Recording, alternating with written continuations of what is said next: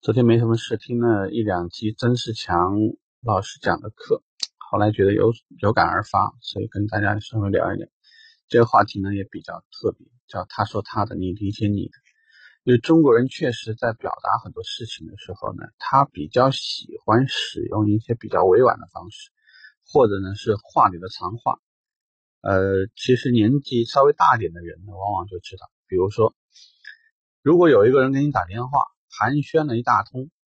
突然去关心你的家庭，关心你孩子的教育，关心你目前买的房子，关心你媳媳妇怎么样，这个呢都是铺垫，因为在这个电话快要结束的时候，他才会把他真实的想法、真实打电话的目的才会显露出来，这是一种。另外呢，客户往往有的时候呢给你传递了一大堆的信号，我为什么要买这台车？并不是真实的购车原因。很多时候，如果你有心思，你把客户初期跟你聊的话题和他最后做决策对比一下，你会发现，很多时候往往根本就不搭嘎，没有一点关系，甚至他之前就是有意识的在误导你。那么我们说为什么？这个我觉得和中国的文化啊，包括我们的氛围非常有关系。我们不喜欢别人一眼看穿我们，我们不喜欢别人太容易的能够把握我们。所以，客户在表达或者在回答我们给他提出的一些问题的时候呢，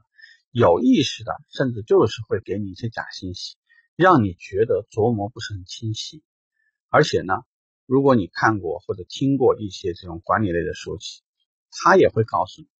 比如说怎么能让一个人在你面前让你觉得这个人特别有本事、特别有能力。最简单的做法就是板着脸少说话。那这一点其实呢，就和你可能真实这个客户的个性就是违背的。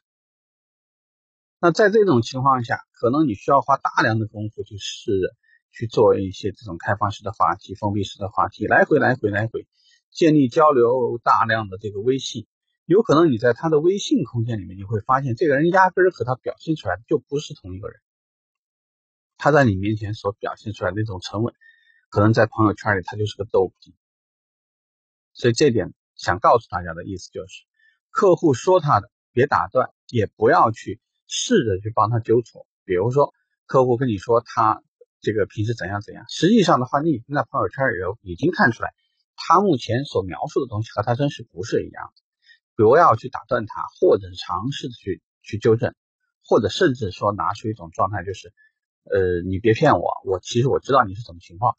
不要做这种动作。也许你通过其他的方式，或者是有第三方，大家互相认识的人，已经告诉你，这个人和他给你传输的这种表述的状态不是一样的，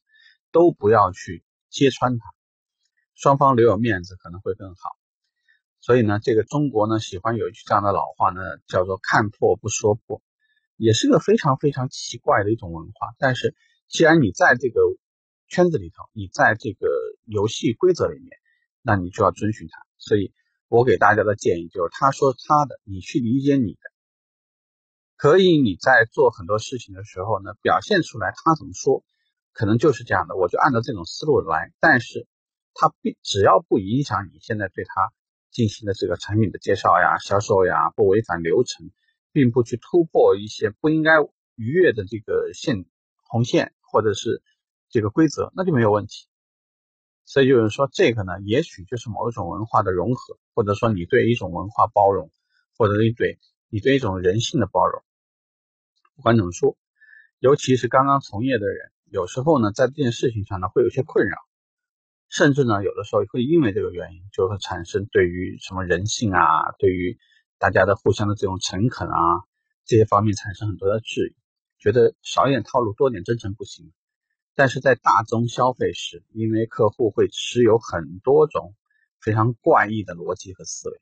所以你只能对这个事情只有一定的理解，尽可能让自己少走弯路。所以以后呢，客户说什么，认真的听，自己好好的分析就好了。OK，这个话题我们就聊到这，拜拜。